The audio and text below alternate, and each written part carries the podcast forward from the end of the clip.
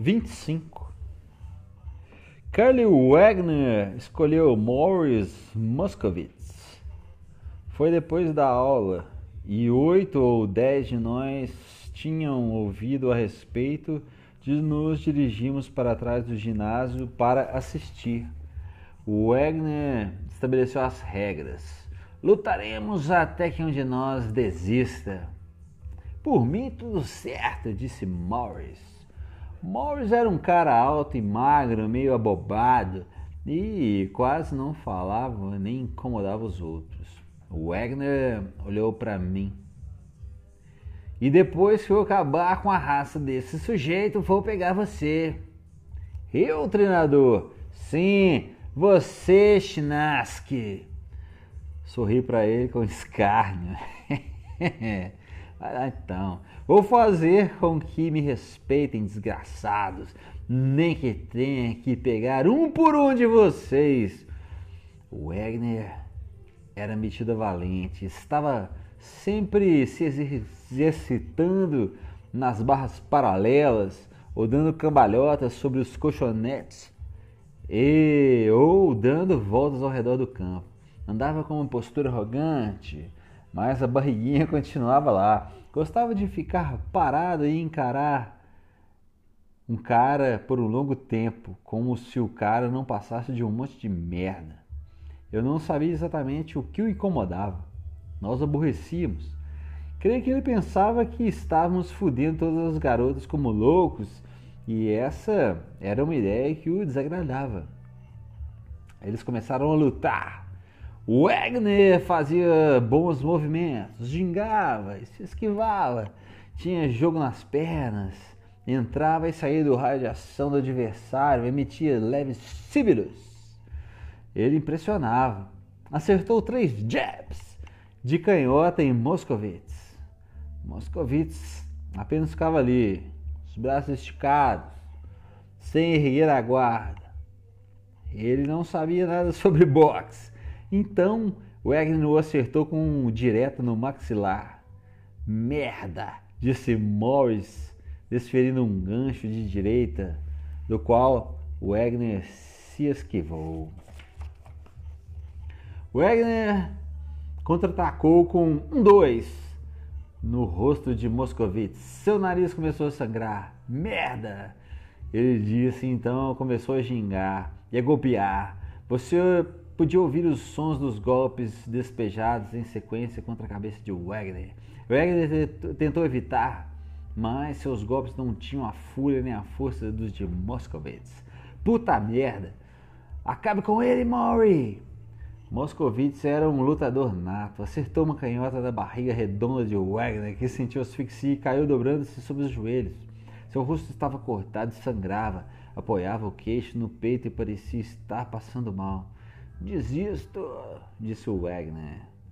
Nós o deixamos lá, atrás do pátio do, do prédio do ginásio, e nos afastamos junto com Morris Moscovitz, promovido agora nosso novo herói. Porra, Morris! Você deveria lutar entre os profissionais. Não, só tenho 13 anos. Caminhamos até os fundos da oficina mecânica e ficamos pelos degraus. Alguém acendeu alguns cigarros e começando a circulá-los. O que é que aquele cara tem contra a gente? perguntou Maury. Mas que diabos, Maury? Você não sabe. Ele sente ciúmes. Pensa que estamos trepando com todas as garotas. Como? Eu ainda nem beijei uma garota? Sério, Maury? Sério?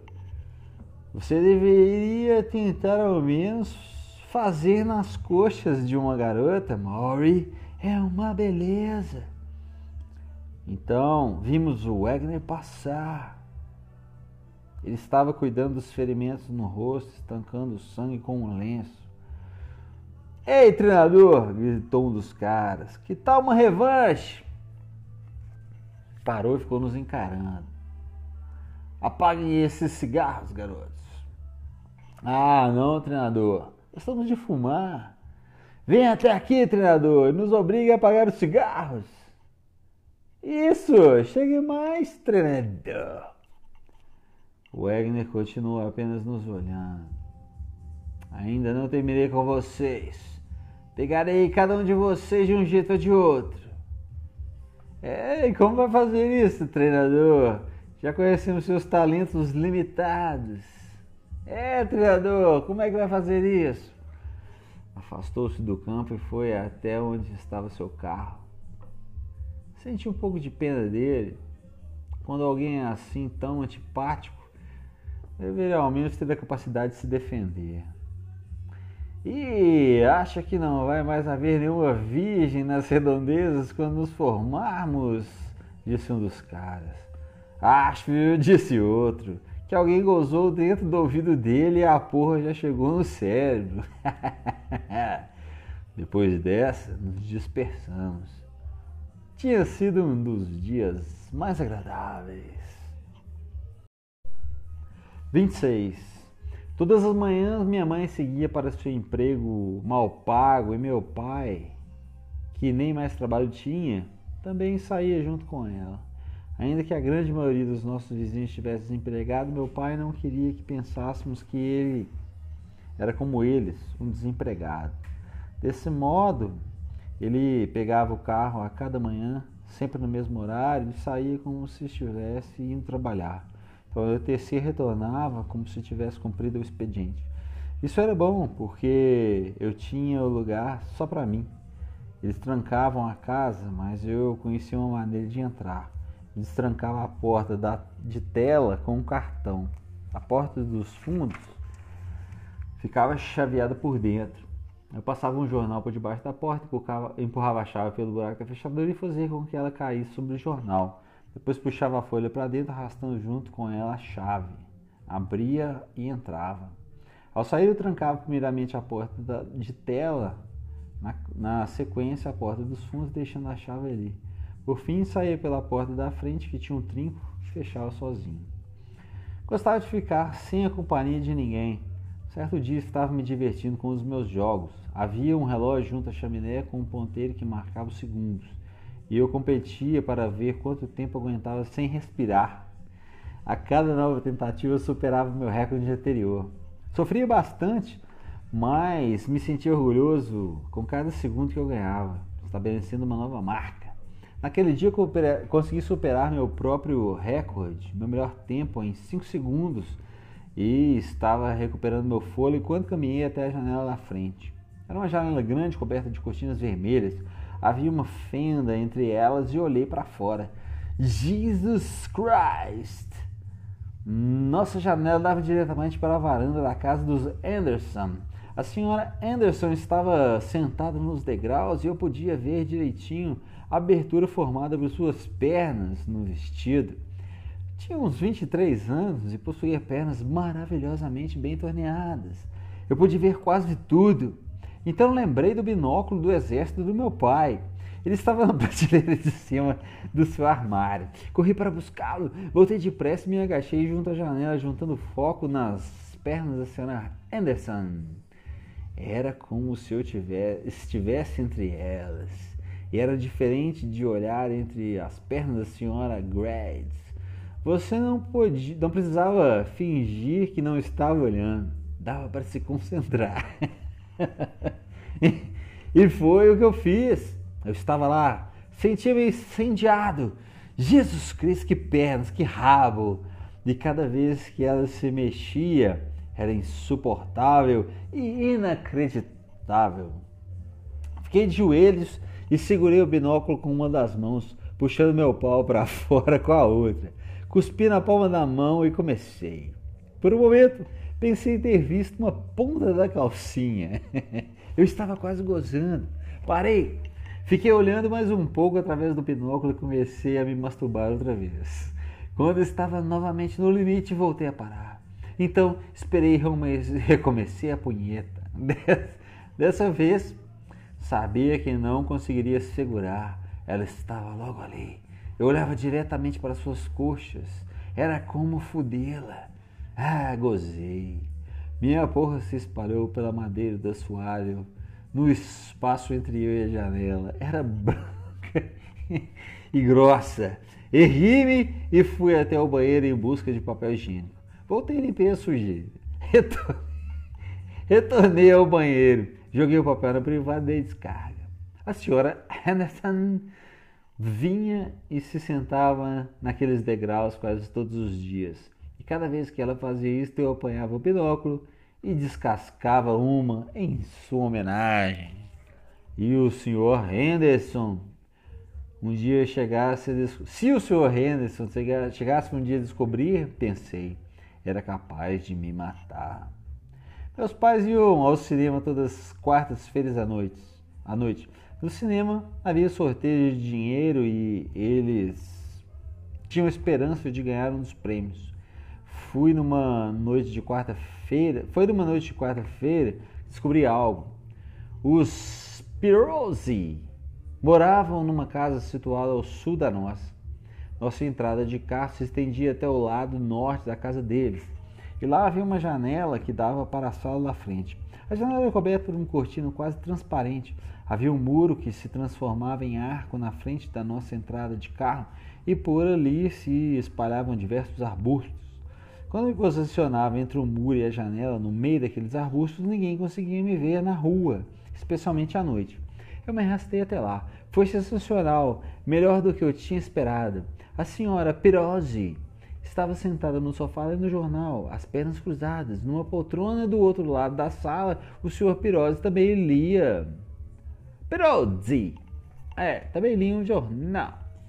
A senhora Pirozzi não era tão jovem quanto a senhora Grads ou a senhora Anderson, mas possuía pernas respeitáveis e usava saltos altos e cada vez que virava a página do jornal, descruzava e voltava a cruzar as pernas, fazendo a saia se erguer ainda mais, favorecendo minha visão.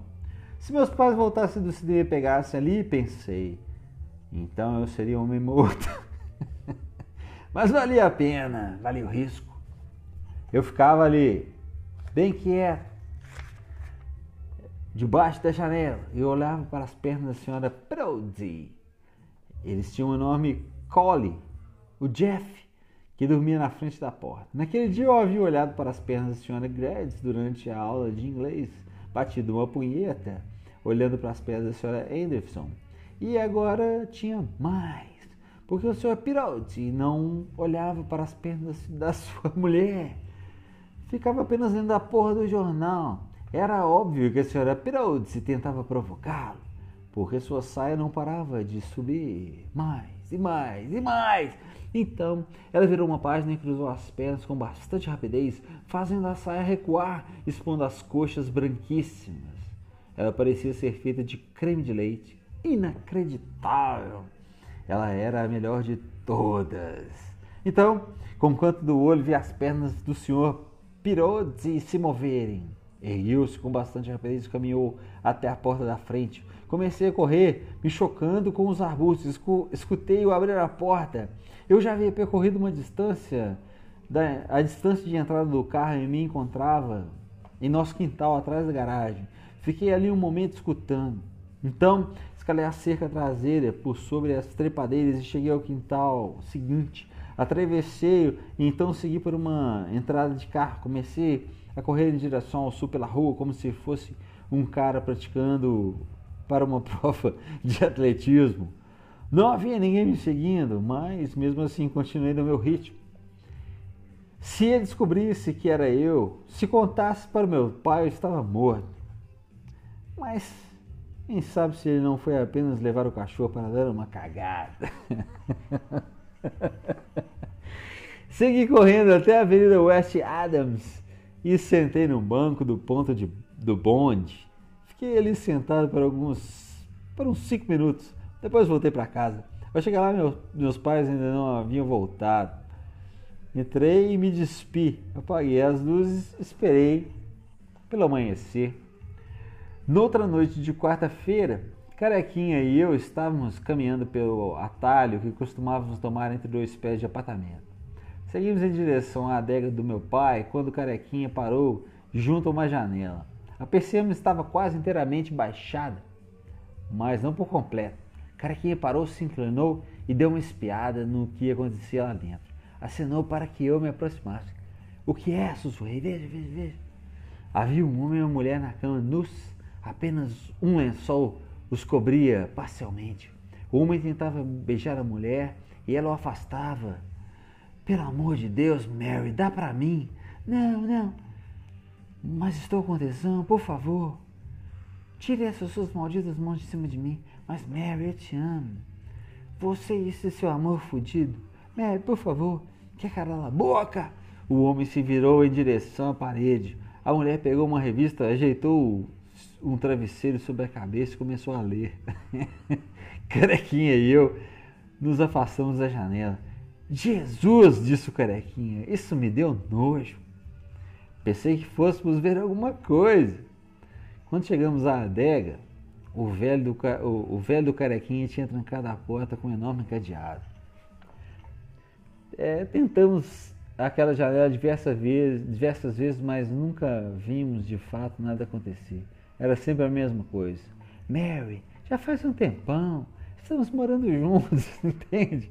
Somos casados. Ah, grande merda. Véi, só dessa vez, Mary. Eu não volto a incomodar você. Não vou incomodá-la por um tempo.